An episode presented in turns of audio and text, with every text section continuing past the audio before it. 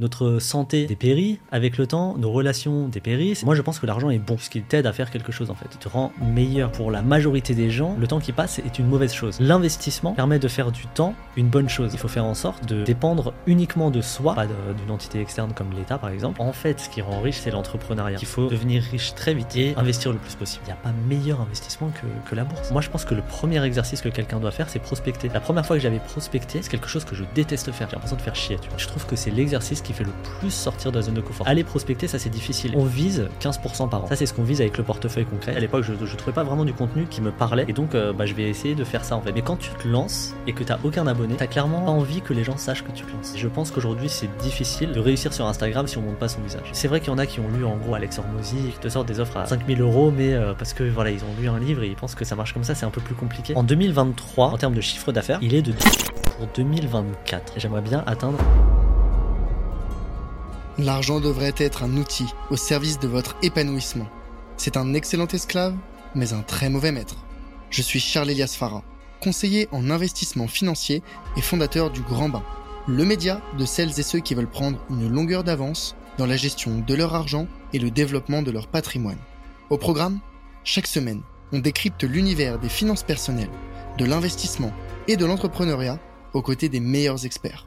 On parle des sujets qui fâchent, sans tabou ni langue de bois pour vous transmettre les meilleurs enseignements.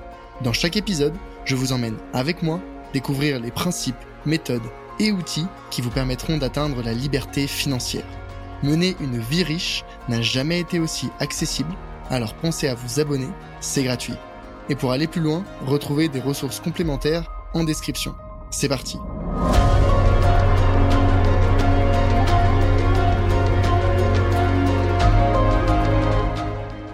Avant de commencer la discussion, je voulais remercier le partenaire de cet épisode, Tudigo. Vous connaissez la philosophie d'investissement du grand bain, pas de pari, on diversifie. C'est ici que Tudigo prend tout son sens. Tudigo, c'est la plateforme qui permet d'investir à partir de 1000 euros dans les startups à impact les plus ambitieuses de leur secteur.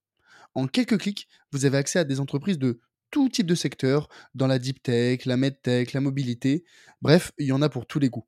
Que vous cherchiez à vous positionner sur des actifs risqués à haut rendement ou des actifs moins risqués comme des obligations, Tudigo a la solution. En plus, si vous voulez investir dans une entreprise mais que vous ne savez pas comment vous y prendre ou que vous avez besoin de conseils, vous pouvez échanger gratuitement avec un conseiller qui définira la stratégie d'investissement la plus adaptée à votre profil et à vos objectifs. Encore merci à eux de sponsoriser cet épisode et je vous souhaite une très bonne écoute. Euh, tu es papa? Et donc bah déjà, enfin félicitations, même si c'est pas euh, hier, hein, mais, mais félicitations déjà. Et euh, moi je me demande euh, comment, comment est-ce que tu as géré cette transition? Parce que du coup tu, tu, avais déjà commencé avant de d'avoir ton enfant, non? Ou je ouais. ouais. Comment est-ce que tu as géré cette transition? Parce que j'imagine quand on a un enfant, j'aurais imaginé qu'on cherche peut-être plus de stabilité, de stabilité, de sécurité, des revenus, tu vois, stables. Qu'est-ce qui t'a Comment est-ce que toi tu as vécu cette, cette transition? Et comment est-ce que tu peut-être conseillerais des gens qui se disent non mais moi je viens d'avoir un enfant, je peux pas me lancer dans l'entrepreneuriat quoi. Mmh. Bah alors euh, ok, il y a beaucoup de choses à dire. J'ai combien de temps? Euh, Écoute, enfin on, prend, le temps qu'il faut. Hein.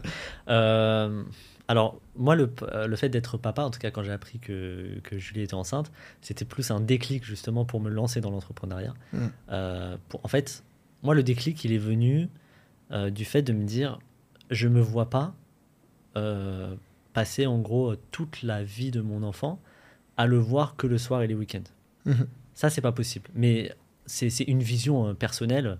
Attention, chacun fait comme il peut, chacun fait comme euh, voilà, il l'entend, sa vision, chacun sa vision.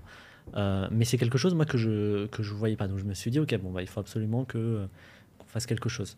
Donc évidemment on avait déjà commencé à investir, donc ça c'est pour la retraite, mouvement Fire, etc. Mais donc le, fait d'être papa, c'était le déclic pour me lancer là-dedans. Et donc, euh, un mois plus tard, j'avais créé Boursogramme. Et ensuite, euh, bon, bah voilà, Boursogramme a bien explosé, etc. Par contre, c'est vrai que le fait d'être euh, papa, en plus, on venait d'acheter aussi notre résidence principale, c'est très difficile derrière de, de quitter son travail, de quitter son CDI, de quitter des revenus réguliers. En plus, voilà, j'étais bien payé, entre guillemets, pour, on va dire. Enfin, j'étais dans la moyenne très haute. Tu, tu gagnais combien? Je gagnais euh, avant impôt, hein, parce qu'après il y a l'association très lucrative euh, des impôts, mais avant impôt, je gagnais 4200 euros net. D'accord. Et avec euh, le bébé, tu sais, il te rajoute 300 euros euh, supplémentaires, donc c'était, on était confortable. Et, et donc du coup, quitter ça pour de l'incertitude permanente, parce que c'est chiant l'entrepreneuriat, il y a quand même vraiment beaucoup d'inconvénients, hein, c'est dur. Et là, ça a été en fait une phase de transition très longue. J'aurais dû probablement, même si je regrette rien, mais probablement quitter plus tôt. Parce que entre le fait, parce qu'il était chez nous, en plus, on l'a pas, voilà, la, la première année, là, il va commencer la crèche, mais la première année, on l'a gardé à 100%. Entre un bébé, euh, les travaux de ta maison et euh, un travail à Paris, donc euh, métro avec les métros, les trucs comme ça, et pour ce gramme, Hmm. tu t'arrêtes jamais, vraiment. Ouais, tu t'arrêtes vraiment, vraiment jamais. En plus, on a eu plein de galères, donc voilà, à, à l'hôpital plusieurs fois, des nuits blanches, etc. Et, et tu t'arrêtes vraiment jamais. Et donc, en fait, euh, la transition, elle était tellement longue qu'à la fin, j'étais vraiment très proche du burn-out, là, il y a quelques mois, et c'était euh, vraiment difficile, tu vois. Donc, euh, j'ai un peu divagué, mais en gros, pour te répondre, c'est vraiment une question de vision. Moi, je suis ni pro ni contre l'entrepreneuriat. Moi, je sais que c'est quelque chose avec quoi je suis en phase. Je me sens bien, je me sens moi-même, je me sens libéré. J'ai du temps, en fait. hein, tu vois, vraiment, on a beaucoup de. Enfin, on, on gère notre temps comme on, comme on veut. Et, euh, et je vois, euh, voilà, je suis euh, très souvent avec euh, mon fils, tu vois, même si là, il va à la crèche, c'est deux fois par semaine. Le reste du temps, on va, on va le passer avec lui. Ça, c'est génial. Donc, c'est vraiment cette vision-là que j'avais. Moi, je trouve que c'est un moteur. Après, pour d'autres, je comprends qu'il y ait cette. voilà, en fait, l'incertitude est telle Mm. que c'est difficile. Il faut avoir confiance en, en soi, en l'avenir, En son projet. en son projet, etc. Il faut vraiment. et moi, je pense qu'il vaut mieux se lancer dès le début. Si on hésite, euh, mais que voilà, il y a une part de nous qui se dit, euh, je pense que ça se tente. Il vaut vraiment mieux se lancer quand il est tout bébé que euh, quand il est déjà quand il est déjà grand. Mais bon, c'est ma, c'est ma vision. J'ai qu'un seul enfant, il est encore bébé. J'ai pas, voilà, je suis pas euh, un papa entrepreneur avec euh, trois enfants, quoi, tu vois. Non, Pas mais c'est, mais c'est, enfin, je pense que un, c'est déjà, euh, c'est déjà beaucoup de travail. Enfin, déjà, enfin, moi, je veux dire bravo hein, à toi et à Julie. Félicitations, franchement, parce que c'est se lancer dans l'entrepreneuriat en même temps que l'arrivée d'un, d'un, jeune bébé, c'est quand même, euh, c'est quand même beaucoup, euh, beaucoup, beaucoup de boulot. Euh, et, et je suis d'accord avec toi sur le fait de faut se lancer le plus tôt possible. Même avant d'attendre, si on peut ne pas attendre l'arrivée du, Oui, du oui, bébé, ah bah hein, oui, parce que clair. tu vois, c'est encore mieux. Euh, je pense que voilà, plus, plus on est jeune, plus on peut se permettre de prendre de risques. Plus on attend, plus ça devient compliqué pour tout un tas de raisons, pour le confort, pour euh, bah voilà, peut-être des enfants, etc. Donc euh, pour, pour ceux qui y réfléchissent, faut se, faut se lancer le, le plus tôt possible euh, et, et prendre les risques aujourd'hui parce que plus on attend, euh, Ouais. plus c'est compliqué. Quoi. Ah, mais moi, je suis impressionné euh, par, euh, par les jeunes de 20 ans. T'as quel âge, euh, Charles Elias? Euh, J'ai 27. 27 Bah voilà, on a le même âge. Euh, je suis impressionné par les jeunes de 20 ans, euh, de 18-20 ans que je vois, qui, qui ont déjà en fait tous les trucs. euh, Enfin, ils sont déjà calibrés en fait. Ils ont déjà, euh, voilà, ils savent exactement comment ça marche, ils savent exactement ce qu'ils vont faire, etc. Quand ils auront notre âge, euh, on n'a pas tant d'écart que ça, mais Mm. 7 ans c'est quand même beaucoup. Mm. Quand ils auront notre âge, ils seront, ils seront déjà très loin. Et donc Ouais. ça, bravo, franchement, moi, à toute cette génération. Tu vois, je sais pas ce qui s'est passé en fait à, à cet âge-là. Il y a une éclipse qui a. Peut-être le, peut-être le Covid aussi un petit peu. Ouais, Tu vrai. vois, je me demande si les gens qui ont été chez eux, il y en a plein qui se sont dit bon, bah, vas-y, je vais lancer un, un business en ligne ou je sais pas quoi, euh, se lancer sur les réseaux sociaux, etc. Et qui n'avaient entre guillemets rien d'autre à faire.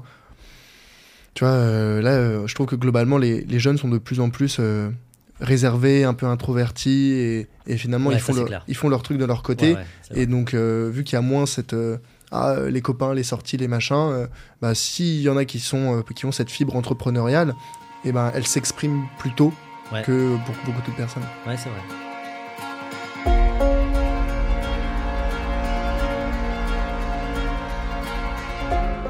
Hello, c'est Charlie. Ce que tu viens d'écouter est un extrait de l'épisode complet que j'ai enregistré avec mon invité. Donc, si tu veux écouter la totalité de l'échange, tu peux dès maintenant le retrouver sur ta plateforme d'écoute préférée.